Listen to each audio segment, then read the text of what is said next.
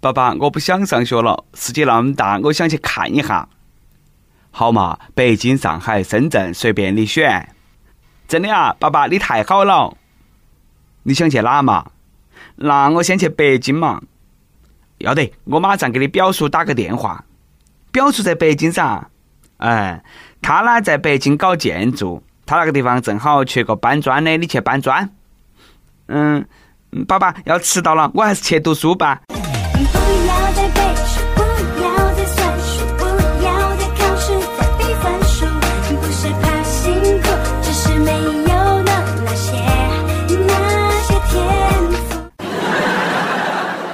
各位听众，大家好，欢迎来收听由网易新闻首播的每日轻松一刻。你也可以通过搜索微信公众号“轻松一刻”语音版了解更多奇闻趣事。我是不用上学的主持人，来这份命令的是南充综合广播的黄涛。再过几天，年度史诗灾难片开学了，就要在全国同步上映。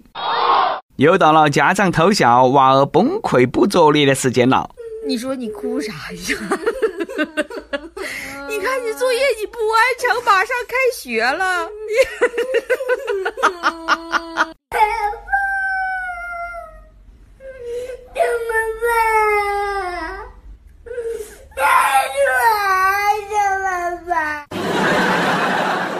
感受到了一种深深的绝望，好可怜哦！嘎，现在这个教育呢，我觉得给娃儿的压力还是太小了，他们感受不到为中华之崛起而奋斗的责任感。在专利研究方面呢，又泛泛而谈啊，比较肤浅，这样要不得。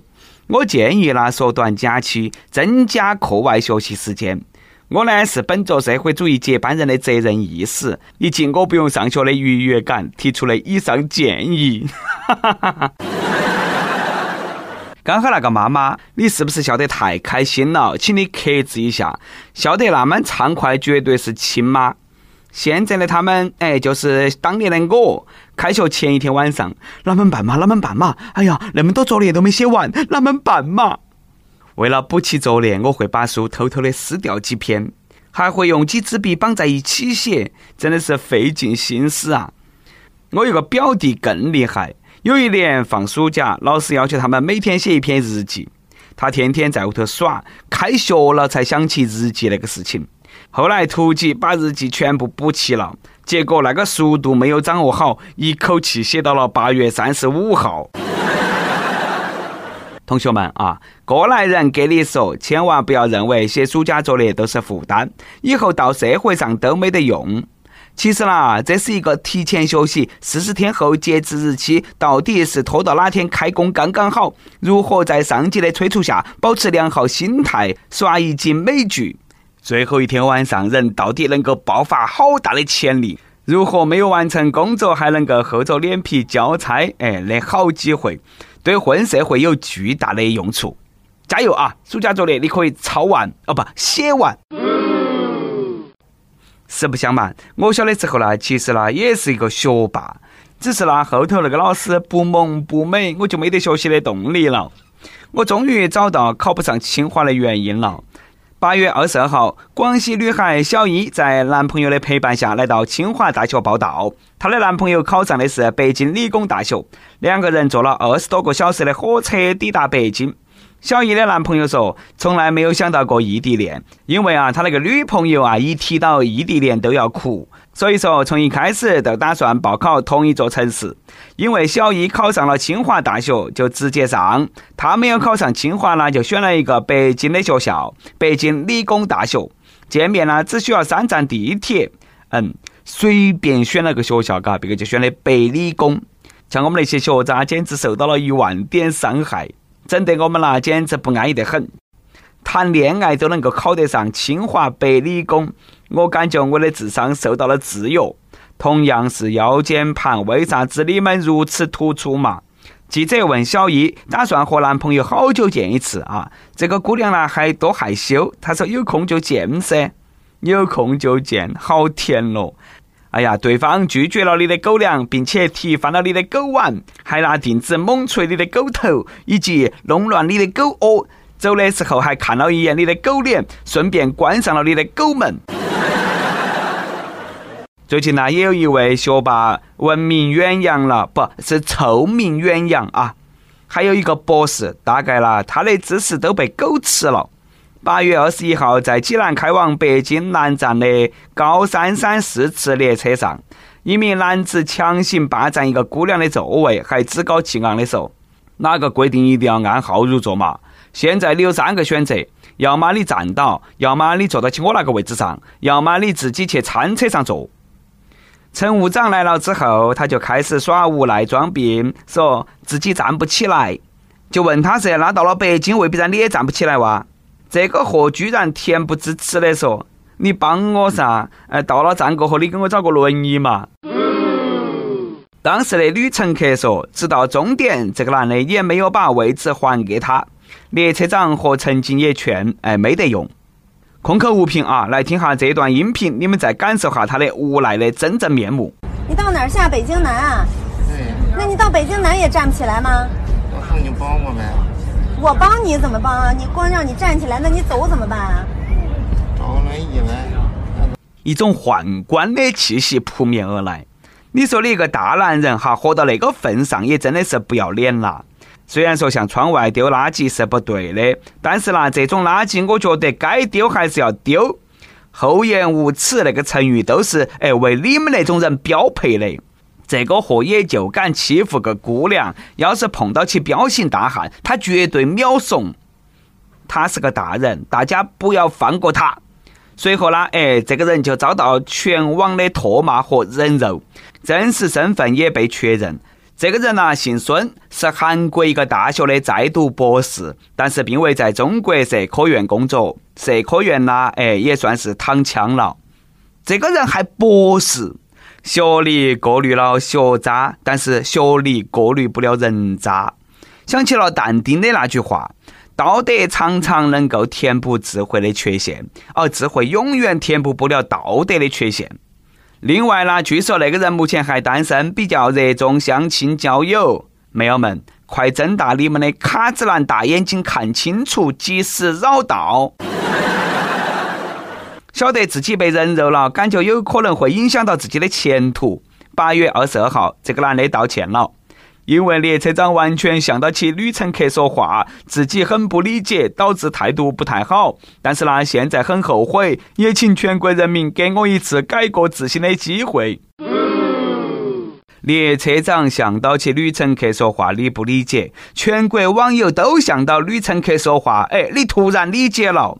要不是被全网骂，你会后悔吗？被人肉了，被曝光了，被掏了，影响生活和工作了，你现在后悔了？为啥子当初你一副死猪不怕开水烫的嚣张的样子嘛？哎，全国人民表示并不接受你的道歉。如果一个道歉就能够了事，那不道德的成本也太低了嘛？他所谓的道歉，所谓的后悔，只是自我保护罢了。像那种嚣张跋扈的无赖。让他真的后悔不存在啊！来自网友的爆料，如果属实哈，只能说这个孙博士顶着博士的头衔，专门做那些龌龊的事情。有网友爆料说，二零一六年在北京海淀，这个孙博士伪造房东委托书，把租来的房子啊，又租给了好几个租客，拿了租客的钱，也不给房东交房租，就蒸发了，导致房东直接找到租客要钱。租客们最后费尽千辛万苦，才找到那个孙博士的家，把他扭送到了派出所。孙博士那们才把钱吐出来。哦，果然那个坏人都是坏人，他不是要么要么坏，嘎，他骨子里头本来就坏。大家不要有那么一个幻觉啊，觉得我们那个社会全部都是占座的人。其实呢，都是因为我们那个社会有底线，对这些事情不能够忍，所以说才对那些奇葩关注、报道和愤怒。你看，又一个占座的来了，大姐，你和孙博士是一家的吧？八月二十二号凌晨，特三九八次列车济宁段，一个女的手持无座车票，却强占了一个女孩的座位。乘务员呢就一直劝说协调这个女子啊，但是呢她拒绝起身，还教育乘务员说：“长途车都是那么的，没有对号。长途车都是那么的，没得对号入座，要不然你去找卖票的。”嗯，确实你和孙博士是天生一对，建议马上安排结婚，免得祸害他人。于是呢，从凌晨四点到六点，买了有座票的姑娘就在车厢里头站了两个小时。姑娘说，工作人员呢，他没得办法。工作人员为啥子拿那种人没得办法？是不是以后大家坐火车都可以不对号入座，想坐哪里都坐哪里？只要你足够不要脸，明目张胆不要脸，还总是得逞，没有受到处罚，只会让遵守规则的人心寒。建议那种人就拉黑，永远不能够坐高铁、飞机，并且呢指出名字加以批评。不管是那个作霸孙博士，还是那个不要脸的女的啊，我觉得那你们肯定是有病。但是以后不要那么明显，要不要得嘛？丢不丢人嘛？你让你亲朋好友哪么看你？你让你屋头鸡呀、狗、猪哪么看你？下面这个小哥也是脑壳进水了，还是一百度的开水。最近，四川成都一个男的报警，说被人当街持刀抢劫七十五万元的购车款，还被其刺伤。然而呢，警方调查后发现，并没有劫匪，也没有抢劫啊，而是这个男的自编自导自演的一出抢劫案。哦，他夸海口说要给女朋友买豪车，结果拿不出购车款，于是呢去买了把刀，把自己割伤，还谎称被打劫。现在这个男的因为谎报警情被行政拘留十天，并处五百元罚款。所以说呢，强行崩面子还是最为致命呐，兄弟，你对自己好狠咯！我居然都有点佩服你了，对自己吹过的牛那么上心，你才是个人才啦！哪个有门路？联系一下张艺谋或者冯小刚，那么好的演员不用，简直可惜了。嗯嗯嗯，收拾一下啊！呃，不开玩笑了，正儿八经的。山东寿光的朋友，你们还好吗？这几天一直在关注山东寿光的洪灾，看得人难受了。从八月十九号开始，山东寿光就遭遇强降雨，同时呢，受上游水库泄洪的影响，溧河流域河水暴涨，寿光沿岸多个乡村瞬间被淹没，农田被毁，牲畜被冲跑，村民损失惨重。大家呢可以去看下视频，一位被困的村民在被救上来过后，那嚎啕大哭，辛辛苦苦一辈子，现在啥子都没得了，能够不难过吗？能够不哭吗？关于这次的水灾，寿光当地的村民说啊，这个人祸大于天灾。他说我们寿光真的没有下好多雨，特别是上游一直不给水，所以说啦，一直很旱，下那么点雨都不够吸收的。这一盘洪灾是上游不计后果，是下游人民生命如草芥泄洪导致的。三大水库同时大量的泄洪，直接导致寿光大坝决堤，洪水如猛兽一般侵入寿光市区，直奔下游村庄城镇。到底是天灾还是人祸？官方呢也没说清楚，我们呢也不好评论。但是呢，支援水库的工作人员他们不得承认啊！他们说呢，如果不泄洪，那个后果更严重。这位同志，寿光人民不是不让泄洪，而是在问：明晓得有特大暴雨的情况下，为啥子不提前泄洪？建议这位同志呢，去寿光沿岸的村庄去看一下，看下现在有好多人有家不能回。受灾的图片看一次难过一次，辛辛苦苦一年多的耕耘毁于一旦。可能呢，很多人觉得寿光的灾情和自己无关，但是寿光是中国的蔬菜之乡，大棚蔬菜畅销国内外。现在出了这个问题，目测冬天的菜价肯定要涨了。希望所有受灾的村民能够哎得到妥善的安置。跟帖不榜。上期问你租过房子吗？你租房的时候遇到过啥子奇葩没得？微信网友明天说，前房东退租时各种扣钱，最后想再扣我两百，实在没得理由了。竟然说我为了跟你算账，早上麻将都没去打。如果我去了，肯定要赢钱，你要赔我损失。哎呀妈呀，这个房东算是相当无耻了。哪个租房子的朋友遇到起这种房东，那也是倒了霉了，嘎。